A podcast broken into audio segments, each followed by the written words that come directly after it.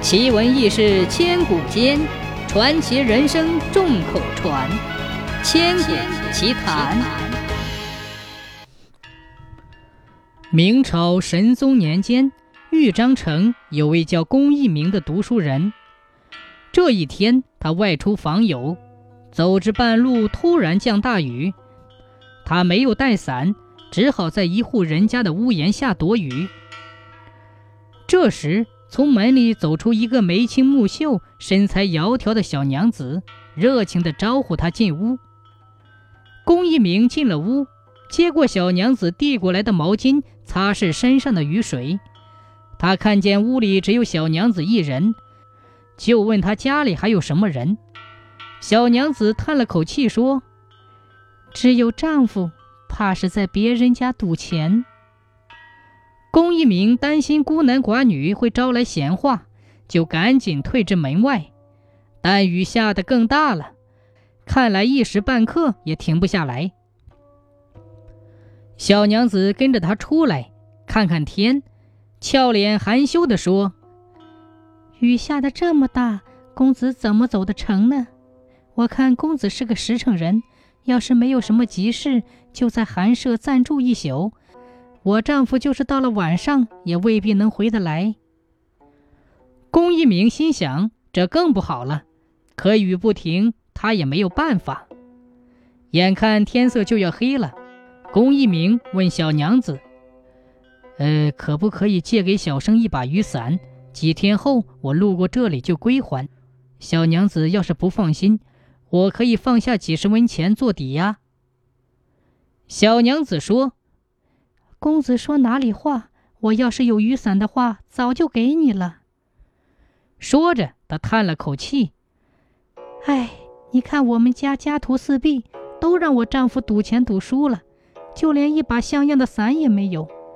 公子要是不嫌弃，可以把我公公生前打鱼时穿的蓑衣拿去。”小娘子拿出一件蓑衣，龚一鸣一看这蓑衣，虽然被老鼠咬了几个破洞。但是还能穿，就慌忙谢了小娘子，接过来穿了。龚一鸣赶至友人家，不巧有人出远门了，龚一鸣就叫人带路，自己先去清风观。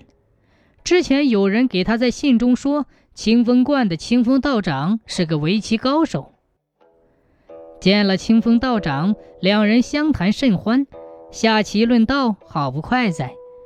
有人回来之后，又把他接去畅谈一番，这一逗留就是十几天。龚一鸣想要回家时，这才记起蓑衣忘在了清风观，他亲自去取，可是找遍了清风观，也没见着那件破蓑衣。清风道长说：“也许是哪个香客拿去用了，他们拿清风观的东西，下次来时都会归还。”你等几天吧。龚一鸣只好在清风观等了几天，每天都有许多善男信女前来进香，可就是不见有人来还蓑衣。清风道长问了几个雨天来过清风观的香客，谁也没见过那个蓑衣。龚一鸣想，只能去向小娘子告罪了。不一会儿，清风观里闯来几个捕快。其中一个手抖铁链的将他拿了。龚一鸣大问犯了什么王法，清风道长也拦住捕快，问是何缘由，要在道观里抓人。领头的捕快指着龚一鸣说：“哼，县太爷叫抓谁，我们就抓谁，有什么话跟我们县太爷说去。”龚一鸣被押进了衙门，有人捧上一件蓑衣。县令一排惊堂木，问道：“龚一鸣，你可认得此物？”龚一鸣一看，眼前的蓑衣正是自己丢的，就连连点头，却不知为何他出现在公堂上。于是他问县令：“大人，是不是有人捡到了这件蓑衣，送到衙门来了？”县令冷冷一笑说：“哈哈哈，大胆刁民！”看来不给你点厉害尝尝，你是不会老实招认的。两个衙役上来就要给龚一鸣上夹棍，龚一鸣厉声的呵斥：“你们谁敢？我有功名在身。县令挥挥手，换了张笑脸，说：“公兄见谅，本官例行公事而已。即使有功名在身，还请配合本官，据实说清楚事情的来龙去脉。”接着，他告诉龚一鸣，十天前县里发生一起凶杀案，死者是名年轻貌美的小娘子，就死在她的闺房里，衣裤有裂痕，下身裸露。显然是遭人强奸，在死者的闺房里发现了这件本不应该放在那里的蓑衣，因为龚一鸣这几天都在找蓑衣，所以找他来问话。龚一鸣倒吸了一口凉气，向县令禀明，他确实在半月前向死者借过蓑衣，但十天前的夜里，他还在清风观和清风道长下棋，清风道长可以作证，龚一鸣所言非虚。他不可能夜行十几里去杀人。龚一鸣暂时被释放，县令的眉头也拧紧了。龚一鸣的嫌疑被洗清，也就意味着破案的线索断了。尽管有人一再劝龚一鸣远离是非之地，但龚一鸣并未着急走。他觉得自己有责任找出真凶，为那个小娘子讨个公道。龚一鸣来到小娘子家里。查看案发现场，小娘子的丈夫自从她死后没住在家里，所以现场未遭到破坏。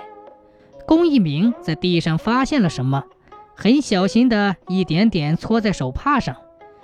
他又去翻床上的被子，也捡起了一点什么，包进了手帕里。龚一鸣再一次来到衙门，查看小娘子的尸检记录。县令正为不能破案焦躁不安。听龚一鸣说案情有了眉目，不由得大喜。龚一鸣说：“死者是被人掐脖子窒息而死，掐痕左深右浅，显然那个人是左撇子。”县令听了连连点头：“嗯，有道理。可是左撇子之人很多，我们又怎么能找出凶手呢？”龚一鸣打开手帕，尘土里躺着十根毛发。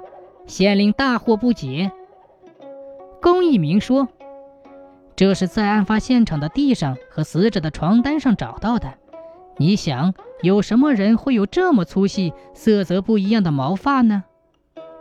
县令一听，凝思了一下，说道：“剃头佬。”龚一鸣连连点头，说道：“我已经问过左邻右舍了。”死者是个爱清洁的女人，她怎么可能容许这么多毛发在她睡觉的床上呢？显然，毛发是在她临死前留下的。如果她活着，他肯定会把床单、房间弄干净。这就说明，在他死之前，有个剃头佬出现在他房间里，他们还有过一番纠缠，所以剃头佬才会在他房间里留下这么多毛发。几天后，一个剃头佬被捕快押进了衙门。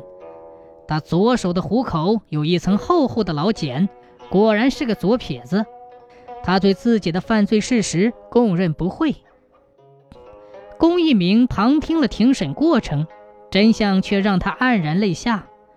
原来，剃头佬的妻子是清风观的香客。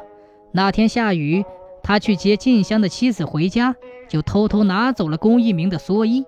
因为他知道这件蓑衣是哪来的，他们家和小娘子家是左邻右舍，他就在当天的夜里敲开了小娘子的门，谎称是龚一鸣，有蓑衣为证。小娘子对龚一鸣心有所属，又因下雨，从门缝里看见一个穿蓑衣的人影，一时不察，就仓促开了门。龚一鸣悄悄离开县衙，来到小娘子的坟前。那天夜里，他如果答应留下来，就不会有后面的悲剧发生了。他辛辛苦苦饱读诗书，以恪守孔孟之道为己任，结果却害死了一位悲苦的女子。后来有人看见清风观多了位年轻的道长，他终日披着那件破旧不堪的蓑衣，弱痴似癫。